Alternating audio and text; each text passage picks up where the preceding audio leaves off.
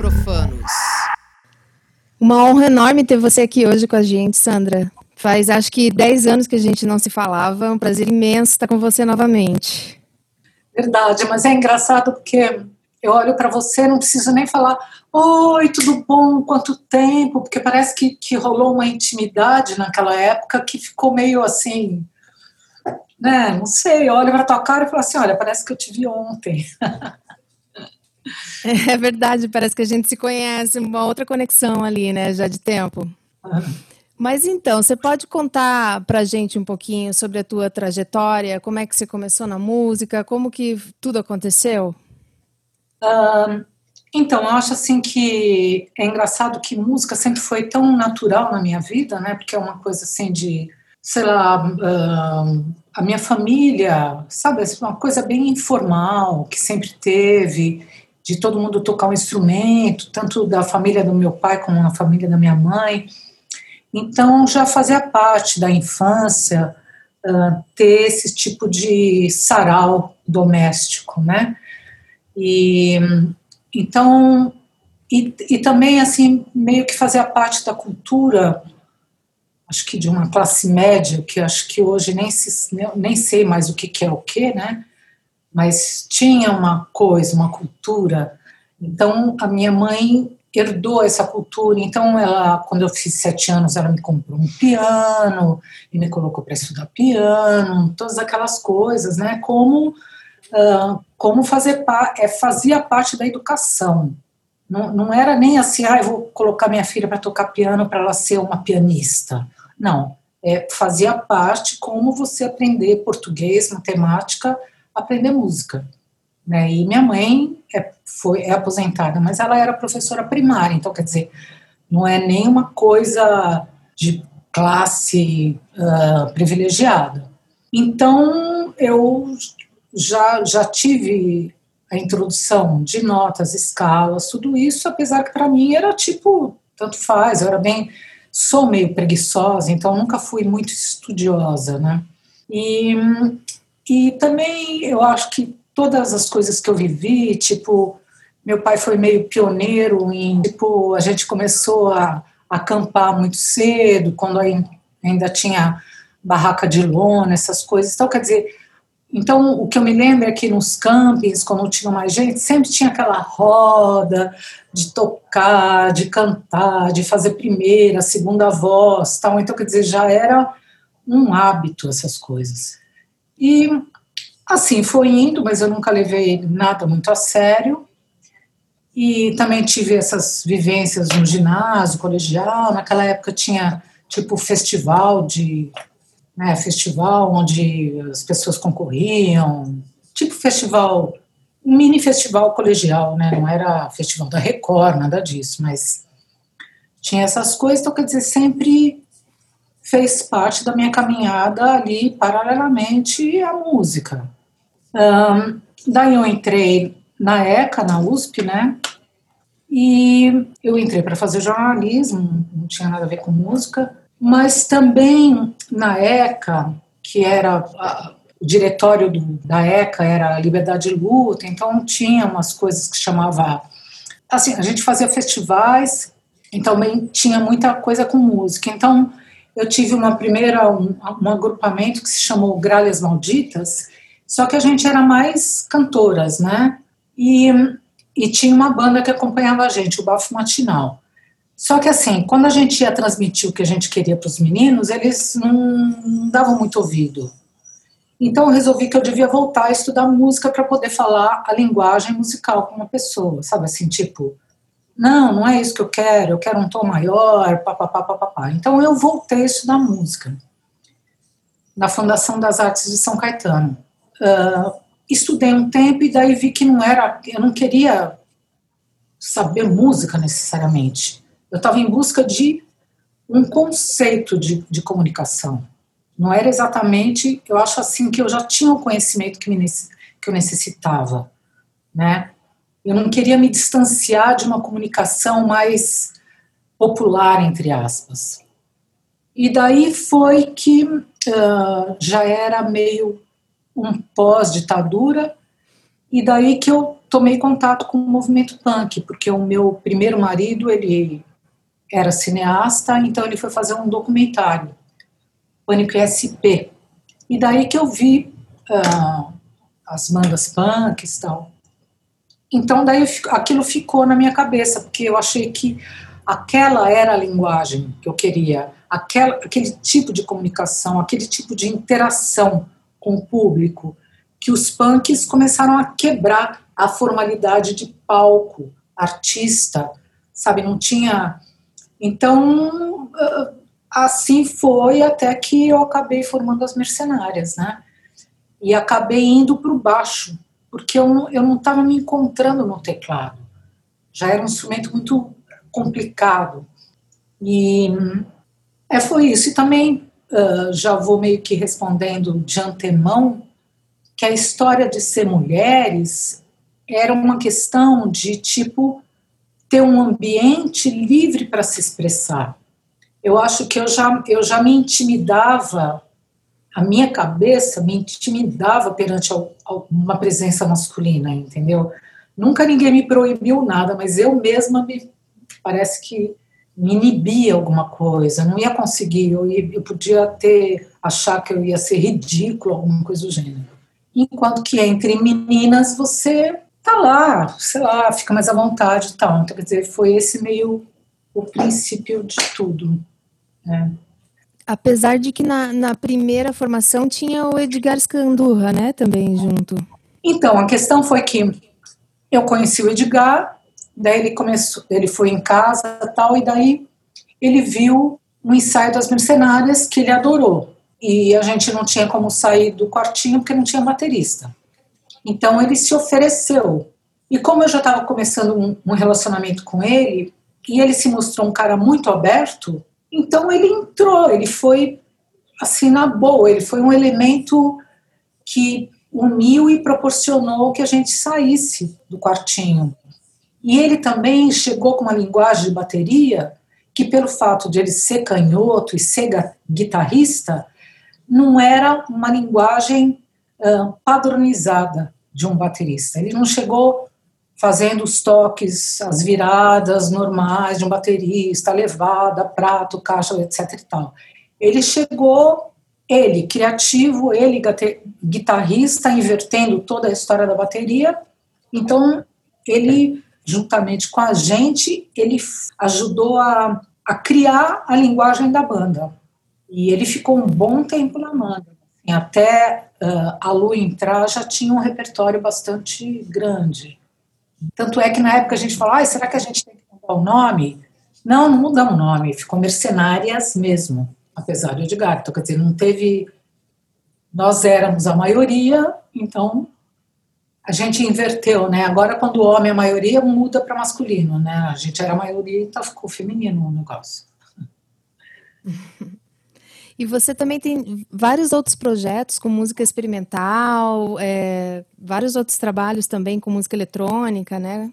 Então, isso foi meio posterior, né? Porque assim, já no finalzinho da banda, que a gente já estava bem desgastada, né? De tentar, tentar, e daí depois a EMI enviou uma, um telegrama dizendo que não ia continuar com o contrato.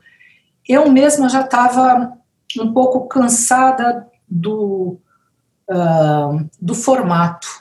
O formato canção, o formato 1, 2, 3, 4 começa e acaba. Né? Aqui, e isso, a, seja qual for a, a linguagem, o conceito, pós-punk ou não, de qualquer forma, é 1, 2, 3, 4, ou 1, 2, 3, ou que seja, começa e acaba. Então, uh, aquilo para mim estava meio um, um pouco uma prisão. Então, naquela época, eu já estava saindo para improvisação, para experimentar. Tava já, eu já sempre fui uma baixista que começou usando efeito, Já comecei com coros, equalizador, delay, distorção, já estava introduzindo isso na minha sonoridade. E nessa época eu já estava com tipo três loops, DLD, com, com é, dois amplificadores, já estava fazendo experimento com delay, sobreposição. Então, logo depois que acabou as Mercenárias, eu fiz um, um duo de improvisação com o Peter Price e com a Ana mesmo, das Mercenárias. Mas depois, um pouco antes de eu ir para a Alemanha, eu também fiz uma banda de novo com mulheres, que inclusive estava a Biba Meira, do, do, do De Fala, daí a Dequinha e a Carla, e vai ser lançado esse trabalho em breve, que é uma coisa antiga também. Então, o que acontece? Que eu já estava, quando acabou as mercenárias, eu já vi que se eu ficasse no Brasil, eu ia, eu ia era, não ia ter, não ia dar. Simplesmente não ia dar para fazer o que eu queria. Quer dizer, eu poderia fazer, mas eu não ia conseguir viver de nada disso, né? E aconteceu na minha vida de eu ter conhecido alemão, os alemães e tal, e fui para lá, voltei e tinha um namorado, então eu acabei indo para a Alemanha. E lá abriram as portas para improvisação, para experimento de, de eletrônica tal. Isso bem no princípio, porque olha, se eu já estou aqui há 15 anos, é 15 anos, e se eu fiquei na Alemanha outros 15, 14, estou 15, 14, quer dizer, isso foi há quase 30 anos atrás. Então, há 30 anos atrás, eu comecei a mexer com eletrônica. Meu equipamento pesava tipo 30 quilos, porque era sequência, não tinha nada disso. Fita cassete, não tinha nem CD, né?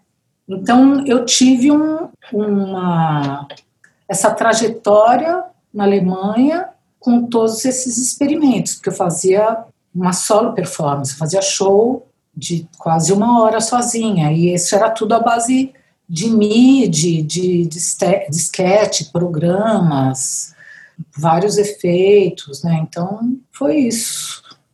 Sandra, você acompanhou toda essa evolução tecnológica da, da indústria fonográfica, né? Desde, como você falou, na época da fita cassete, vinil, daí veio CD, é, e agora a gente está aí nas, na distribuição digital, né? A gente não tem mais mídia física. Como é que você enxerga toda essa evolução? Como é para você?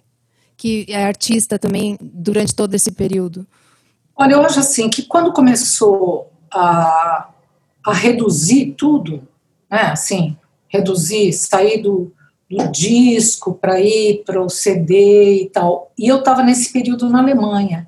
Então, eu senti na orelha o que, que era o análogo e o que, que era o digital, né? Assim, assim, sonoramente, cortar as frequências, tudo isso, que foi ficando tudo muito, né, a qualidade.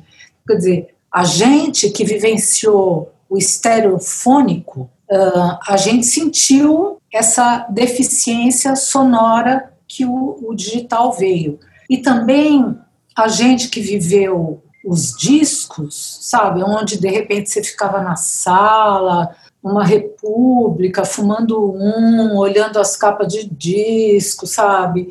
Virando os encartes, todas essas coisas, de todo um fetiche, né?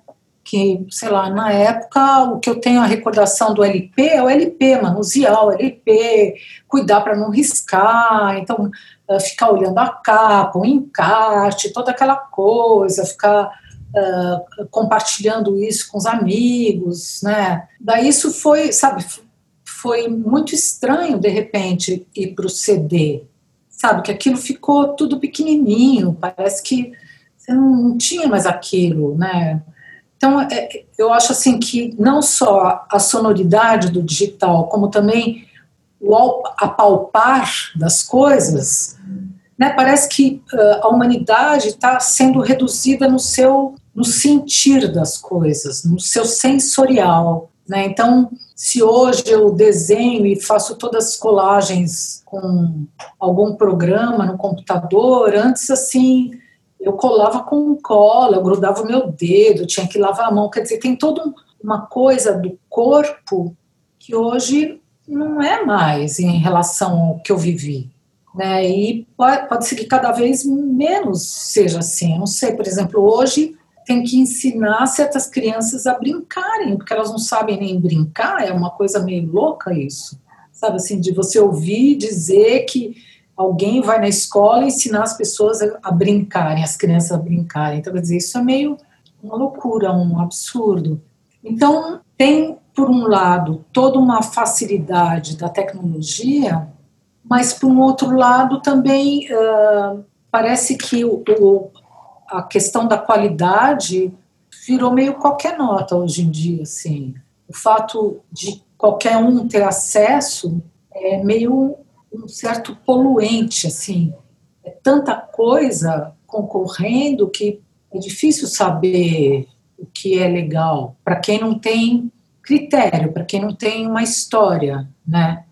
É meio por aí, assim.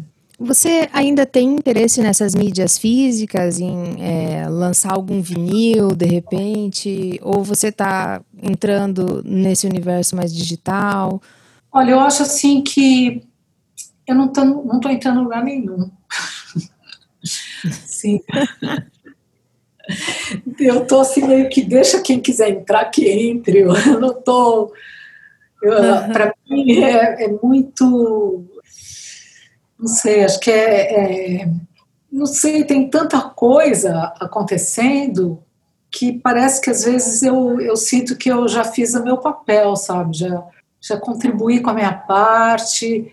E se eu fizer algum ruído, por mais interessante que seja, eu não sei se alguém vai, vai escutar.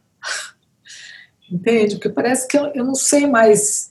Mesmo também, porque o que eu sinto é que o fato de eu ter morado na Alemanha e ter voltado para o Brasil, eu percebo que o Brasil é, é, o culto do jovem. Aqui se cultua o jovem. Quem é mais velho parece que perde espaço um pouco, que é diferente na, na Alemanha ou na Europa, por exemplo. Os artistas velhos, por exemplo, meu ex-marido, ele é muito mais velho do que eu, ele está lá super nativo, não agora tanto, mas mesmo agora, né? Ele, ele tem muitos projetos, sabe? Faz a música dele, faz as performances dele, e ele não perde terreno para um, uma geração mais jovem, porque lá ele é considerado e respeitado pela experiência que ele tem. Né? Enquanto que aqui eu acho que, que parece que é meio. Não sei. Tipo, aposenta, tudo bem. Pois é, é triste, mas é, é, eu acho que infelizmente é isso mesmo que acontece, né? E também é muita informação, assim, eu não sei, como, não imagino como deve ser um ouvinte de música, assim, porque a gente que está né, nesse meio é diferente, né? Mas é, o consumo de música hoje em dia é, é muito diferente de, de, como a gente consumia, igual você falou até de limpar o, vin, o vinil, né? É, eu ainda pego e faço isso, limpo os meus discos e Antigamente ficava esperando tocar aquela música na rádio para gravar na fita cassete, aquela ah. música que você gostava, né? Então a relação é completamente outra. Eu não sei. É, é muita informação, né, para o jovem atual também, né? Muita coisa acontecendo. Como que você acha que está no Brasil agora esse movimento punk? Onde que ele se encontra no meio disso tudo? Então, eu acho assim que tem uma grande diferença que uh, os movimentos na história da humanidade, eles acontecem num contexto. Eles têm a sua eficácia naquele contexto e naquela época. Depois disso, ele não é mais uh, ele não é mais eficaz na sua essência e sim ele ele vira uma outra coisa né? então por exemplo mercenárias. Na época nossa era mercenárias. Eu sei disso quando eu tocava. Agora hoje em dia quando eu toco é também impactante por causa da linguagem, mas um, a gente já é tipo um, é um show, né? não é mais uma interação como era no passado. Por exemplo, o movimento punk. O que, que era o movimento punk na época em São Paulo? Era tipo a gente andar, eu não, mas eu via os caras andarem na 24 de maio e fazer parar a cidade, porque era muito chocante o visual, era uma coisa para se refletir, pra, era, era é uma atitude para se chocar, para levar à reflexão. Mas a partir do momento que daí começou a boutique vender uh, cinto de arrebite, agora todo mundo anda de calça rasgada, aparece gente de calça rasgada na Globo, na novela tal. Então, quer dizer, uh, qual é o, o sentido disso? É simplesmente uma moda, uma expressão. A música punk pode funcionar por um público, mas não tem mais aquela força que era na época. Então, quer dizer, mesmo em termos de. Vamos ver o seguinte: os movimentos artísticos parece que eles aparecem um atrás do outro para avançar ou uh, se confrontar uma linguagem anterior, né? Então, sei lá, o punk surgiu logo depois de um, de um rock mais um, virtuoso, né? Então, veio aquilo, daí depois veio o New Wave, ou então o Post-Punk, foi vindo as linguagens, mas hoje em dia o que, que a gente tem? A gente tem a colagem de tudo isso que aconteceu na história. A gente não tem nada assim, novo. A gente tem a, a personalidade de algumas bandas que é meio uma mistura. Às vezes lembra uma coisa, lembra outra, conforme a geração que a pessoa está, conforme a geração do ouvinte. Então, por exemplo, eu, com a minha idade, estou com 62, se eu vivi uh, Tropicália, se eu vivi bossa nova, se eu escutei as coisas que minha mãe escutava e, e sabe, tava vi, tava vi Beatles, vi todas essas coisas, eu fui, a minha vida acompanhou esses movimentos. Então agora se aparece uma banda, de repente me lembra The Doors. E não é The Doors, é uma outra coisa. Então, para mim não é novidade. Entende? Para mim não, não me surpreende em nada. Eu não sei se eu enrolei tanto para. Você me perguntou do punk, né? E eu cheguei nessa, nessa história. Mas eu achei maravilhoso. E como que está sendo esse período para você, assim, no, do último ano catastrófico que estamos vivendo? Bom, o que acontece, que olha, é louco que, por exemplo, eu estou com 62, então eu passei o ano, o primeiro ano da pandemia já com 61. Com 60, eu já peguei a minha aposentadoria por idade, de um salário mínimo. Mesmo assim, eu estava ralando, tocando, tocando, tocando. E quando chegou a pandemia, parece que também veio para mim uma reflexão e um questionamento, sabe assim, de nossa, e agora? Qual é o sentido de tudo? O que, que é? Quando eu vou pisar de novo no palco? Nossa, eu sou o pessoal de risco, eu tenho acima de 60 anos né? Eu não posso sair na rua. Foi, é uma coisa louca isso, porque além da arte, eu, eu sou uma artista que é do, do pessoal de risco. Né? Então, de repente, para mim, de novo, tá numa sala de ensaio com as pessoas, tá no palco, virou tipo um, um sonho impossível. Eu sabe assim, de um, como que eu vou me arriscar perante tudo isso? Então, eu falo assim, olha que, que tremenda injustiça até, né, o, o vírus, o que que é? Eu vejo que os jovens ainda saíam nas ruas, mas eu não, porque eu, eu não queria me arriscar. E com isso, todas as parcerias ficaram distantes, não sabe? Não, não, todo esse prazer, porque agora, recentemente, que caiu em si que, para mim, a questão da arte, da criação, está muito em relação com a parceria. Que parceiros que você tem? Qual é a tua. Como é que é estar tá com alguém e fazer alguma coisa? Fazer alguma coisa, criar alguma coisa. E de repente eu estou isolada. Só que essa minha fase de isolamento, de solo performance, já foi. Eu já fiz isso na Alemanha, 14 anos atrás sabe? Não é, não é para isso que eu voltei no Brasil. Eu voltei para o Brasil para, de novo, interagir com as pessoas. Então, eu acho que, que me trouxe uma grande reflexão e também uma vontade imensa de vivenciar outra coisa, de estar em contato com a natureza, de sentir outras coisas.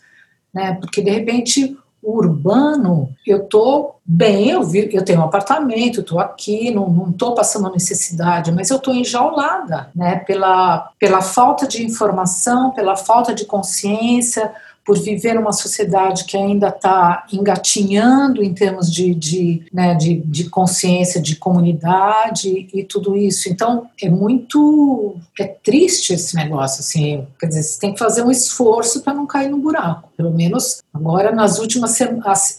a gente vai lidando bem com isso. Eu fiquei um tempão lidando bem, mas agora eu tive que voltar a tentar me relacionar pelo Zoom, de fazer práticas, de uh, reativar algum tipo de parceria, de tentar fazer alguma coisa com os meios que a gente tem. Sabe, outro dia eu encontrei com a Amanda Rocha, que é Amanda né, de Araraquara, a gente se encontrou pelo Zoom e começou a brincar, sabe? Começou a pirar no Zoom. E eu gravei e comecei a editar isso, porque é uma forma de, de interação de colocar para fora alguma coisa. E que eu acho que parece que a arte também estacionou, sabe? A, as, as pessoas não arriscam muito. Apesar que eu estou falando com alguém que arrisca. Eu acho que você é uma pessoa que arrisca. Sabe, as coisas que você andou postando no Instagram, todas umas coisas assim, enigmáticas, estranhas, sabe? Isso daí é uma coisa, né? É, é interessante isso, sabe? Porque te remete a uma porta que ninguém abre, sabe? Você precisa abrir muitas portas para perceber que a gente só caminha na possibilidade padronizada. A gente reage padronizado, sabe? Um ofende e você ofende. Em vez de você dar um olê para essa ofensa, nem ligar, nem escutar isso, sabe? Enquanto a humanidade continuar se repetindo, ela não vai, não vai para lugar nenhum. A gente está já patinando isso e a arte teria a obrigação de parar de patinar. Sabe, o artista tem que ser mais arteiro, eu estou achando. Tem que aprontar, tem que apertar a campainha e sair correndo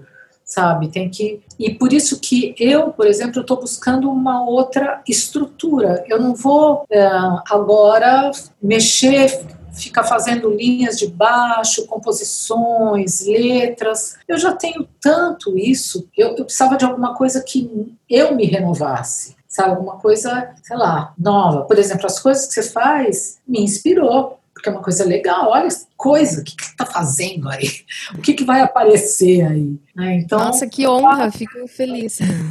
Não, mas eu acho que, que é a tua busca. Você tem a consciência do que você está fazendo. Sempre você está nessa área do experimento. Né? Sempre você, você teve isso, e, e é isso que você está continuando a fazer. E eu acho que surpreender é uma forma de você abrir a portinha das pessoas que estão ali no seu mundo, no, sabe, aplaudindo as mesmas coisas, gritando as mesmas palavras de ordem, achando que o jeito de, de, de, protestar é o mesmo dos anos 80. Não é, sabe? A gente está em outra era, uma era de uma outra inteligência, de, uma, de coisas que ficaram super perigosas e parece que tá todo mundo cai direto em todas as armadilhas, né? Infelizmente. Acho que sim. Então, apesar de tudo, você andou produzindo umas coisas novas, compondo e até reativando algumas parcerias, então. É, eu fiz uh, alguns experimentos, fiz com a Marta, né, de fazer tipo umas trilhas, ela fez uns vídeos. Daí, uh, também, lógico que quando, quando eu pego o baixo, sempre sai algum tema né? sempre sai alguma coisa. Mas a questão que eu estou pensando é qual é o formato. Eu acho que poucas pessoas estão em condições de apreciar alguma coisa, sabe? De, de contemplar alguma coisa. A gente, infelizmente, não está numa, numa fase contemplativa. Então, tudo que se estende muito, a pessoa não, não tem a concentração de entrar naquele mundo. Então, eu acho assim que é, é difícil pensar em grandes obras, sabe? Assim, tem gente que está com o trabalho pronto e, e não, não sabe se é, é o momento de lançar alguma coisa né, nesse período que a gente está aqui. É tão triste ao mesmo tempo como o que, que eu faço? Eu estou aqui na minha casa, não posso, sabe, o que, que eu vou expor, que propostas eu tenho para saída? É, a gente não tem uma proposta para sair disso. Né? A, a, as questões políticas já estão velhas num certo sentido, né? Assim, nosso sistema ele não ele não está dando conta de, de dar respostas às, no, às nossas necessidades né? Então, e a gente está sem um poder revolucionário, sem uma atitude, né? Assim, ah, é isso, vamos tentar isso agora. Ah, então vamos tentar esse outro agora. Não é, vamos tentar isso de novo? Vamos tentar esse de novo? Olha, vem ele de novo aí, então vamos tentar ele de novo, sabe assim? Tipo, parece aquele casamento que não, já não dá certo, mas você não tem uma outra opção e, e, tem medo de ficar sozinha, sabe? Então você volta de novo para aquele casamento. Aí uhum. fica aquela coisa que não, não, roda. É, você, Sandra, você que morou na Alemanha, fora do país também, é, como que você diria que é viver, ser artista e viver de arte no Brasil? Putz, eu acho que. Eu acho que não é, porque assim, eu só fui conseguir viver de arte no sistema, no, no sentido uh, arte, no sentido arte, não é, não é música, né? Porque música é música, você faz uma canção, você entra no mercado, né? Não é, sabe? Eu acho assim que é, é legal a gente saber qual é o conceito de arte. A arte não é uma coisa consumível necessariamente, não é uma coisa que tem utilidade ao meu ver. A arte não tem uma utilidade, ela não se presta a ser um objeto de consumo. Né? Então, é o que dificulta o artista também. Que o, o artista, até que ponto ele é livre para se expressar? Se ele não tá assim, se ele não se encaixa num padrão do momento, por exemplo, na moda. O que, que é de um artista que não quer fazer funk na hora que tem que vender funk? Esse é, é, essa é a grande crise né? Para quem está conectado com com o seu momento, com a sua, sei lá, sua pureza. Então eu digo que na Alemanha, apesar que também eu tive momentos de crise, mas lá eu fiz muita coisa que nunca conseguiria fazer no Brasil. Eu, eu fazia show sozinha, cheia de cabo, cheia de, de coisa com disquete, com MIDI, com todas essas coisas. Eu recebia para tocar tinha contrato, tinha tudo. Eu, eu, eu sabia qual, qual, era a comida que ia me receber, entendeu? Se eu ia ter tanto e tanto de passagem de som, se aquilo eu ia declarar ou não no imposto de renda, eu ganhei por direitos autorais, um monte de coisa. Quer dizer, é outro lugar, né? é completamente. Lá o Estado, ele, ele sabe, tem, tem artista que vive de, de projeto, vive de fazer projeto, ganhar projeto e ter dinheiro, das coisas mais loucas, desde uma exposição só com um fio de computador, qualquer coisa do gênero que você pode imaginar. Então, quer dizer, é, é outro universo. E uh, eu acho que a grande diferença que eu sempre percebi, mesmo antes de ter viajado, uma outra coisa que também é perceptível é assim, como é o mercado brasileiro e como é o mercado europeu, como é o, o, mercado dos Estados Unidos. É assim, o jovem que consome as coisas alternativas, do underground, tem acesso com mais facilidade. Né? Então, quer dizer, é mais fácil comprar um CD, é mais fácil comprar um disco, é mais fácil ir para um show, é mais fácil sobreviver. Enquanto que aqui é, tem, é uma. É, o artista é assim: ou você ganha milhões, ou você não ganha nada. Não tem um, uma coisa média, não existe média. Por exemplo, uma virada cultural. Ou eles pagam 100 mil para um astro, ou então eles não pagam nada para um outro que pega também um palco chula com um equipamento de quinta categoria. Porque o melhor equipamento vai, sei lá, para as bandas, sei lá, até para o Nação Zumbi, até para um Ira, para alguma coisa do gênero, né? Então, é, é muito gritante isso. Então, sei lá, eu nunca, eu, assim, de fazer um som ruim na Alemanha, eu não me lembro. Eu tinha as minhas complicações porque eu tinha muito equipamento, né? Então,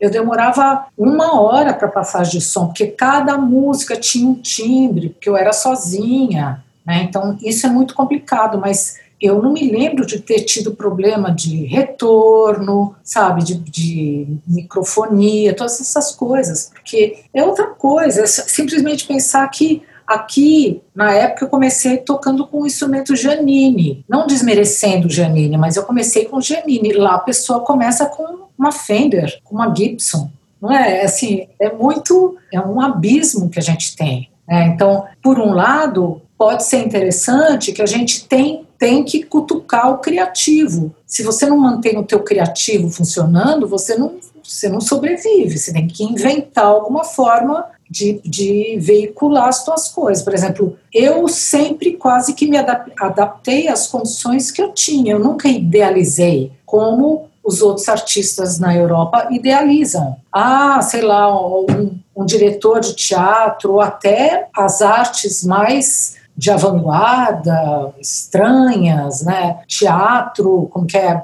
dança com teatro, né? Que o ator tem que agir, mas aquelas coisas mais undergrounds, você consegue planejar, você consegue apresentar um projeto e falar, eu quero eu preciso de luz branca, eu preciso de tecido para esse, mesmo sendo num teatrinho, você consegue. Aqui não, é, puxa, não tenho dinheiro, o que, que eu vou fazer? Ah, eu vou catar um monte de trapo para fazer o cenário do fundo, e vou catar o reciclável, não sei o que lá das pontas. Então, quer dizer, é, é louco isso, né? Você não conseguir ter dificuldade para realizar aquilo que está na tua imaginação. É, a gente sempre adapta a nossa imaginação às nossas condições, que é difícil você conseguir saltar, dar saltos. Né, como então a gente sempre fica atrás dos outros mercados. Parece que em tudo a gente fica atrás os, os, geniais, os cientistas acabam indo embora, os, acabam vazando daqui, porque não tem nem tubo de ensaio para fazer uma coisa qualquer. E você pensa em, em morar fora de novo em algum momento? Olha, eu acho que nesse. Eu não, eu não sei quem está conseguindo fazer planos atualmente, porque a gente não, não é. pode tirar o passaporte. Não pode nem renovar o passaporte, porque você não vai entrar em lugar nenhum do planeta com o passaporte brasileiro. No momento você está. É, mesmo que tenha, né? É, a gente está aqui, a não ser quem tem passaporte diplomático italiano, vai para lá, quebra lá, faz uma outra viagem, pega um outro avião e sai daqui. Então, quer dizer, é difícil fazer planos. Eu gostaria de experimentar outros lugares, é lógico que eu gostaria. Né, mas eu tenho uh, as minhas amarras no Brasil. Né? Eu acho que eu tenho uma mãe idosa que toparia sem dúvida sair daqui, mas ela está muito idosa agora. Né? E a pandemia deixou ela mais idosa, isso que eu percebi, porque ela está há um ano no apartamento. Por exemplo, o que está acontecendo com a gente? Se você não fica esperto, você está deteriorando, está ficando com dor na cervical, etc. Então, por exemplo, a minha mãe, ela vai completar 96 anos. O que, que aconteceu com ela? Ela está um ano fechada em casa. Então, os idosos estão perdendo força muscular, estão envelhecendo com mais rapidez. Então fica difícil para todo mundo planejar alguma coisa, para ter algum sonho. Né? Então eu tô, tô tentando ficar aqui no momento, fazer práticas, tentar manter a minha saúde mental e esperar, né? Assim, esperar que, que sei, gostaria muito de sair, sinceramente. Uhum. Também tenho pensado nisso, até porque não temos muitas perspectivas, né, futuras de, de cultura, né, de viver da cultura no país e, e todo um desmonte que está acontecendo, né? É, pois é.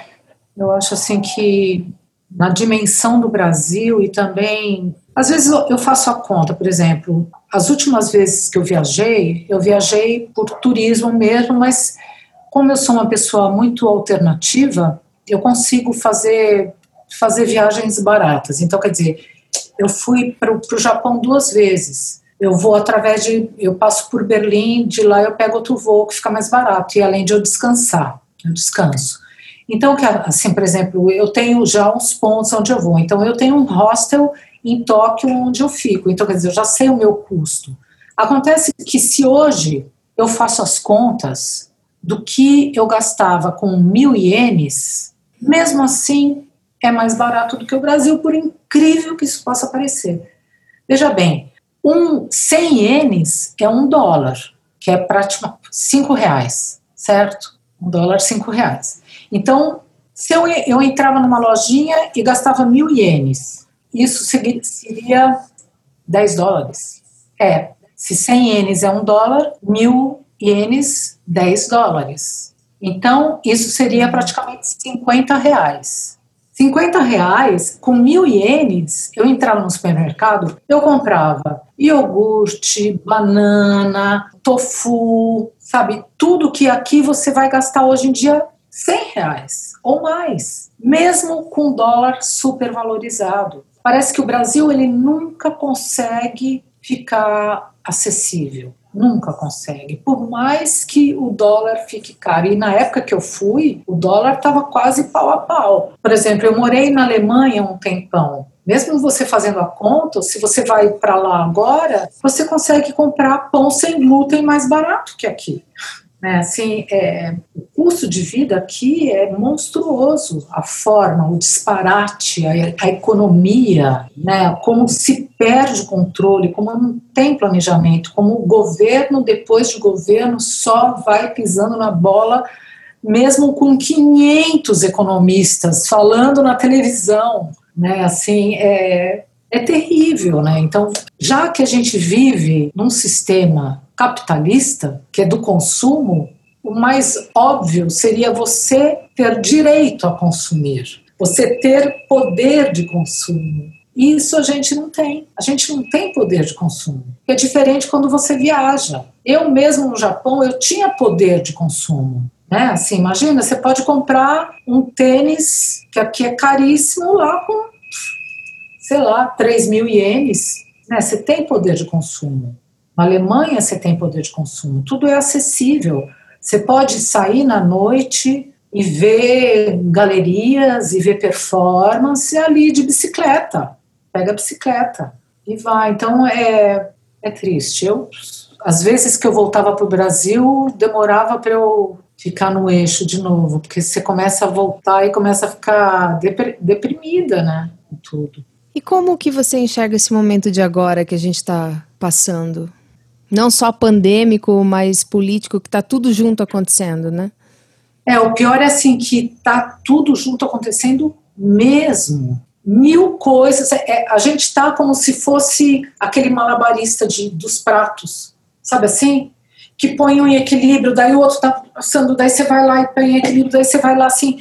É assim, você vive num circo, porque num dia sossega, no outro dia a mata está pegando fogo, daí no outro dia o outro foi despedido, daí, uh, sabe, daí tem uma outra denúncia, daí você descobre uma outra coisa cabeluda, absurda. Então, é, não sei, eu acho que a gente vive um mesmo momento mundial, mas o jeito que cada indivíduo, ou cada nação, ou cada município está conseguindo superar isso é, é muito diferente. E tudo ficou muito evidente. Todas as injustiças estão mais injustas ainda, né? Mesmo se você for ver em termos de arte. Se de repente um ou outro está fazendo uma live e tal, quem está fazendo live? É quem já, já tem dinheiro quem já, quem já tem fama. Não é agora que o músico underground, o músico alternativo, não tem também, não tem espaço. Ninguém vai dar espaço. Tá, sabe, um Sesc vai te chamar para fazer um solo e te pagar um cachê? Não, ele vai chamar o outro, sabe, o outro que já tem um nome. Realmente é, é difícil. Eu acho que está todo mundo buscando saídas individuais, né? Todo mundo tentando se manter e, e tanta gente que às vezes você nem imagina que está sendo afetado, porque nós não temos essa ampla visão que os governantes deveriam ter. Eu acho assim que a governância precisa de, de, de criatividade, você precisa de, sabe, nossa, aqui nós não estamos gastando, então vamos colocar isso ali, sabe? É um jogo criativo, é um jogo de você e superando todos os seus obstáculos, assim como a gente faz na arte, sabe? Se eu entro numa, numa roda de improvisação, ou você também, que você deve trabalhar um pouco com isso quando você mexe nas suas eletrônicas, você vai criando, você se joga também no acaso, você se joga no inesperado. E nesse inesperado você busca a solução, a tua solução sonora, a tua expressão facial, a tua expressão física e tal. Você vai usando o teu criativo para ir caminhar nesse, nesse jogo do inesperado para os artistas que gostam disso, né? Então, se eu estou numa improvisação, eu também vou assim, eu vou me articulando, me, me comunicando com aquele parceiro, vendo a nota que ele está dando, se eu vou dar uma antinota, se eu vou dar um ruído, e assim a gente vai caminhando. Né? E assim os governantes deviam fazer: ah, nossa, olha, no ano da pandemia, nenhum idoso saiu, então nós não temos que pagar o cartão do idoso. Então a gente está economizando tanto isso, que imagina, eu fiquei um ano sem gastar a condução. Então eles não estão, eles estão com aquele dinheiro ali parado. Por que, que eles não usam aquilo, sabe? Nessa hora eles não percebem isso, nessa hora eles não percebem que eles deveriam liberar a conta de luz para as pessoas necessitadas, né? Eles não conseguem fazer isso porque não é um governo criativo e inteligente como tem nos outros países, né? Que estão pagando para as pessoas ficarem em casa, simplesmente, porque eles conseguem ter a visão do futuro. Eles conseguem, tão habituados ao planejamento. O Brasil, infelizmente, tem essa, essa história da não política. Parece que hoje em dia eu nem, nem sei mais quem é político, né? não, é, não existe mais isso. Não tem essa categoria que começou na antiguidade, tá, não existe.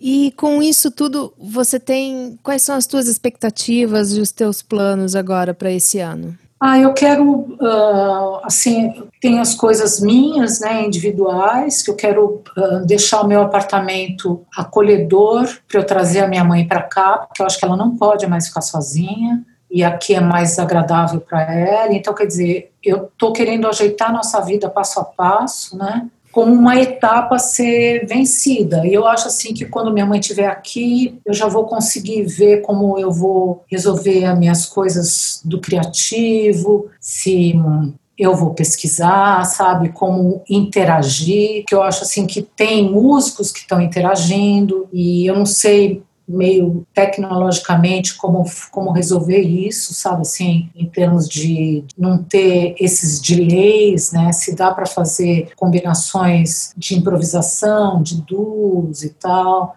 Então, quer dizer, para daí tentar inaugurar alguma outra fase, sabe, minha, menos só musical, como também visual, né? E fazer o possível para não cair na, no pânico e na deprê, que, que é bem, tá bem escorregadio a história.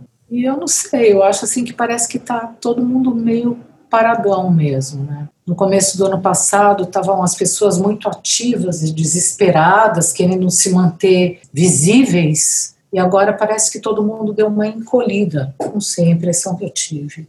Eu acho que está rolando um desgaste, né, de, pelo tempo que a gente já está vivendo dessa forma e pelo fato do ano ter começado pior ainda do que já estava, né, no passado. É, verdade. Tá todo mundo muito cansado, né? É, pois é, todo mundo cansado. E também precisa saber se todo mundo fez a lição de casa, né? Sim. É, porque tá na hora de, de se fazer exemplar, né? De você ser alguém, um tipo de pessoa a ser seguido, né? Não dá para ser mal educado, não é uma, uma hora para ser mal educado, é uma hora de ser comportado. A grande revolução no momento é você ser comportado, você cumprir as coisas de acordo com elas têm que ser cumpridas. Você não pode ser aluno rebelde. E, e é lamentável que você encontre jovens na rua com essa com esse posicionamento rebelde que é que é ultrapassado, né? É uma coisa que não é o momento de, de fazer isso. É isso. Nem, eu nem sei qual é a sonoridade do momento, por exemplo. Não consigo nem saber nem o que compartilhar, sabe? Uma coisa bem estranha mesmo. Sandra, eu podia ficar falando aqui com você horas e horas, mas acho que agora o nosso tempo está mais encerrando de verdade. Eu admiro muito você. Você falou que fez o seu papel, com certeza fez o teu e o de mais um monte de gente aí, equivale a um monte de gente. Seu trabalho é incrível, essa carreira toda maravilhosa que você construiu e colocou no mundo. Muito obrigada por isso. E muito obrigada pela conversa aqui comigo também. Fico muito contente ainda em a gente poder trocar dessa forma. Ah, eu acho super legal isso e também super admiro as coisas que você faz e as, as portas que você abre com as suas experiências e, e carreira também, né? Eu sei que tem muita gente assim, né, também, que, e que, que enfrenta, acho que é dificuldade mesmo, de ser apreciada, de, de formar também um tipo um levante, sabe? Um, uma etapa, uma arte que se levanta, que acorda para qualquer coisa, para um absurdo, para um humor, alguma coisa assim. Eu acho que espero que apareça. Que venha a revolução para tudo, né? Que venha, que venha.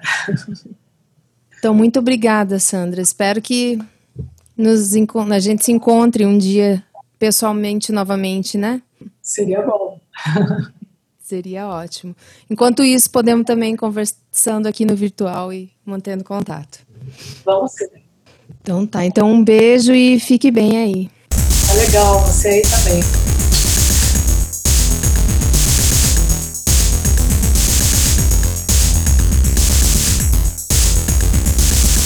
Live Profano.